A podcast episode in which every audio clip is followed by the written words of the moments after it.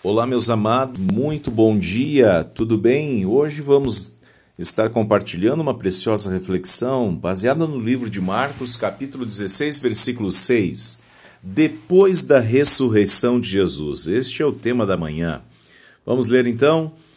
Porém, ele, ele lhes disse: Não vos assusteis, buscai a Jesus, o Nazareno, que foi crucificado.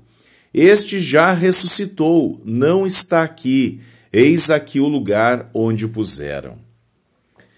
Meus amados, Jesus tomou as providências necessárias para que a salvação que ele conquistou na cruz fosse anunciada a toda a humanidade. A Bíblia nos diz lá em João capítulo 3, versículo 16, porque Deus amou o mundo de tal maneira que deu seu Filho unigênito para que todo aquele que nele crê não pereça, mas tenha a vida eterna. Bom, quando a gente olha para a imagem da cruz, no primeiro momento a imagem da cruz ela transmite uma ideia de derrota, mas a morte de Jesus na cruz é o caminho que nos leva à salvação. Porque a Bíblia nos fala que Jesus Cristo, depois, ao terceiro dia, ele ressuscitou dentre os mortos. Jesus se manifestou re, ressurgindo dentre a morte, né, proclamando a salvação e a vida eterna. Ou seja, ele se apresentou vivo. Amados, com muitas inquestionáveis provas. É, o Senhor Jesus ele se revelou para os seus discípulos, mostrando o seu grandioso amor e poder manifestado na sua ressurreição. Então, Jesus também esteve em vários lugares com os discípulos, por exemplo, como os dois discípulos no caminho de Emaús. A Bíblia nos mostra né, eh, estes discípulos lá no capítulo 24, quando os dois conversavam acerca do que havia acontecido em Jerusalém.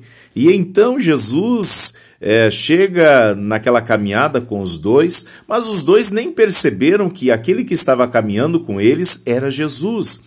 E então, naquele momento, Jesus pergunta, e eles dizem: Olha, tu não sabes das coisas que aconteceram em Jerusalém? É, tu estás por fora do que está acontecendo no mundo? E ele diz: Do que? E então eles disseram: Olha, Jesus, é, ele foi crucificado e, e, está morto, mas agora é, dizem que ele ressuscitou. Tu não sabes disso? E então Jesus ali começou a indagar-lhes e logo depois Jesus começou a ministrar no coração deles, mas eles não reconheceram, até que no momento quando entraram é, na cidade, lá na, na vila de Emaús, né, eles, eles entraram e quando viram que Jesus estava indo para outro, outro lugar, outra distância, disseram: Olha, tu não queres vir e estar eh, conosco nesta noite? Vamos, uh, venha conosco. Mas então Jesus, ele foi junto com eles, mas naquele momento eles não imaginavam que era Jesus que estava ali, nem reconheceram ele. Mas quando Jesus estava junto a eles à mesa, no momento de participar da ceia, Jesus ali pega e parte o pão. Quando parte o pão, os olhos deles se abriram e então reconheceram que era Jesus que estava ali. Mas naquele momento, Jesus desapareceu na frente deles. Amados, Jesus, ele mostrou ali é, é, contextualizando né, a obra salvadora dele manifestada na cruz do Calvário. Jesus instruiu também os seus discípulos, mostrando o reino de Deus e declarando: olha, todas essas coisas haverão de acontecer, falando das coisas concernentes ao reino de Deus. Jesus ele estava ali ministrando a, aos discípulos né, a obra gloriosa dele que haveria de ser consumada. Mas era necessário que o filho do homem sofresse e fosse para a cruz e ali fosse morto, mas ele haveria de ressuscitar. Bom, para muitos essa imagem não é uma imagem de vitória, porém a ressurreição de Jesus sim mas o que era necessário? Pedro, ele até mesmo num, num, certo momento, quando Jesus disse que ele haveria de enfrentar a cruz, eh, Pedro disse: Olha, Jesus, não vou deixar isso acontecer, eu vou saltar e vou defender o Senhor. E Jesus disse: Olha para trás de mim, Satanás. Se tu não, não, não, isso tudo é necessário acontecer, o filho do homem precisará passar pela morte, né? É, terá que vencer a morte.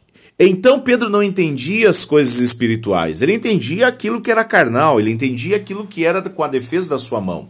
Agora, Jesus capacitou seus discípulos e mostrou para os discípulos a mensagem gloriosa do Evangelho, que é o poder de Deus. A Bíblia nos diz que Jesus veio para salvar, veio para libertar, veio para curar e proclamar o reino de Deus. E este reino que não é comida, bebida, mas é paz, alegria, e, e, e, o Senhor nos traz esta manifestação de amor para que todos nós possamos viver a obra de Deus. E a obra de Deus, queridos, não é que nós venhamos viver neste mundo, né? O plano de Deus não é este mundo, o plano de Deus é a eternidade com Ele. Entenda o seguinte: por isso que os nossos olhos ficam voltados a este mundo e ficamos limitados e, desesperançosos com relação a aquilo que Deus tem para nós. Então Jesus capacitou seus discípulos para quê? Para que eles fossem e pregassem o evangelho e entendessem que o evangelho é poder de Deus para salvar, libertar e curar. Agora, Jesus não queria que somente os seus discípulos fossem salvos. Jesus, na sua palavra, ele, ele diz, né? Ide por todo mundo e pregai o evangelho. Esta palavra descrita em Marcos capítulo 16, versículo 15 a 16, nos diz uma ordem. Foi uma ordem no imperativo. Jesus está dizendo: vão, não fique com o evangelho só em vocês. O evangelho deve ser proclamado a todos os cantos do mundo. O evangelho deve ser ministrado. Então Jesus enviou os discípulos. Os quatro evangelhos terminam com o envio dos seguidores de Jesus como missionários. Né? São pessoas com uma missão, a missão de levar as boas novas. E é este o significado da palavra evangelho: boas novas. Boas novas àqueles que estão sem esperança, boas novas àqueles que estão aflitos, àqueles que estão é, trancados em, em celas, aqueles que estão aprisionados né, em algemas, boas novas para curar, boas novas para restaurar, boas novas para trazer alegria. Então, termino dizendo: Jesus está vivo para nós e nos instrui, e nos capacita e nos envia. E é este plano de Deus. Você agora que está ouvindo este devocional, Escute bem, Deus tem um plano com a sua vida e o propósito de Deus é que a semente seja semeada. Não fique somente no seu coração, mas você possa ser também um transmissor desta palavra. Jesus, ele nos ensina a caminhar proclamando o evangelho, ide por todo o mundo.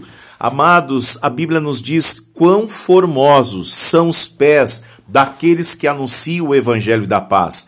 Que maravilha! Eu tenho a maior alegria de poder estar compartilhando esse devocional e estar trazendo uma mensagem para você, porque esta é a vontade do Senhor Jesus, que esta palavra que Deus semeou no meu coração, eu posso hoje estar compartilhando. E quantas pessoas podem estar também é, ouvindo esta palavra? Assim você também utiliza os meios que você tem nas suas mãos. Você que crê que Jesus é o caminho, a verdade e a vida, seja um proclamador do Evangelho, porque eu digo para você que coisa mais preciosa vai ser o dia lá na eternidade que Deus vai nos chamar e dizer: Meu servo, vem cá que eu quero te mostrar algumas coisas.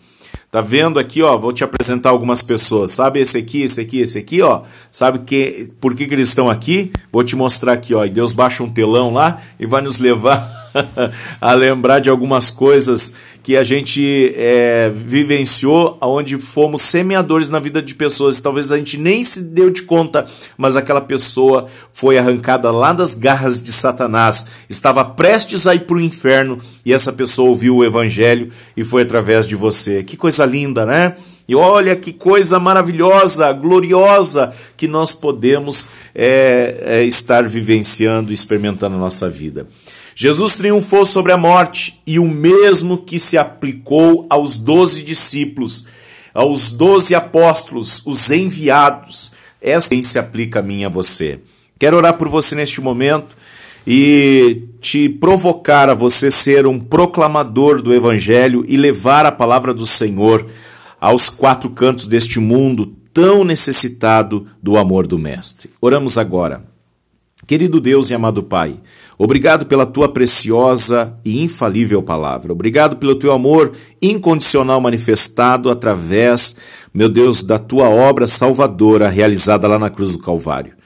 Te bendizemos e eu oro, Deus, pela vida dos meus irmãos. Enche os seus corações de muita alegria, renova suas forças, Pai. Tira toda a frieza espiritual e coloca nos seus corações uma ousadia tamanha, Pai, para viver o extraordinário, serem proclamadores do Evangelho. Oh, meu Deus, eu oro, Pai, para que corações se rendam e venham, Deus, ser despertados para o teu propósito, que é ir por todo mundo e pregar o Evangelho a toda criatura.